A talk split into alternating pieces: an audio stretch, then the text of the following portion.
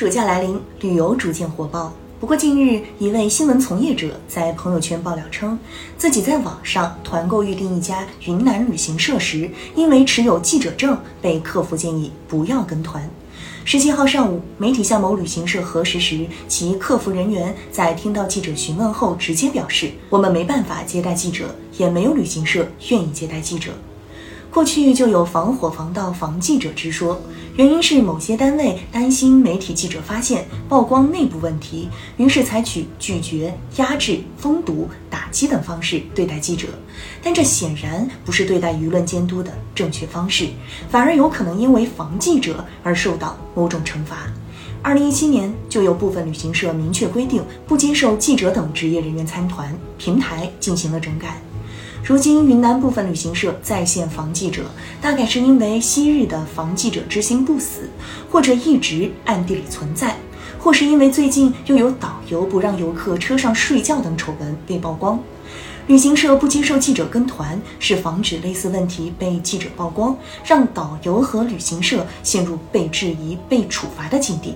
防律师则是担心律师遇到问题依法维权，让旅行社陷入被动。那么，到底是某些导游和旅行社心里有鬼，还是对记者、律师这类职业过于敏感呢？应该说，这两方面的原因都有。尽管近年来云南旅游业经过最严整顿，旅游秩序总体明显好转，但仍有导游事件不时出现。这表明某些导游素质还有待提高，某些旅行社的经营还有待规范。所以，部分旅行社心里有鬼，害怕记者。还有一些旅行社可能经营管理比较规范，但缺乏正确对待记者、律师的态度，于是对这两类特殊职业人群比较敏感，在心理上抗拒与之接近，而是保持所谓的安全距离。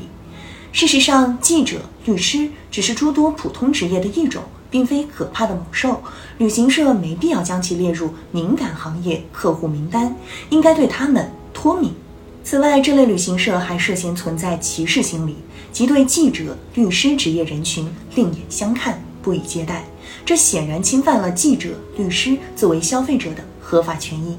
根据我国消费者权益保护法规定，消费者享有知情权、选择权、公平交易权等。如果旅行社拒绝记者没有正当理由，限制记者跟团旅游，就涉嫌侵害记者多项合法权益。作为受到歧视的记者、律师，也可以主动和旅行社接触，一方面向旅行社导游展示自己不可怕、不用防的亲和力；另一方面对拒绝记者的旅行社进行摸底，既要以消费者的名义进行维权，也要以记者的身份进行调查，给问题旅行社和导游洗洗澡。换言之，哪些旅行社防记者？记者岳阳重点关注。实际上，在人人都是媒体、全民皆为记者的自媒体时代，无论是旅游行业还是其他行业，防记者都没有多少意义，因为人人都可以曝光各类违法违规问题。所不同的是，记者在发现问题、曝光问题方面更专业、更深入，这是至今防记者现象不止的重要原因。但如此简单粗暴的防记者，却并不能阻止记者探访真相。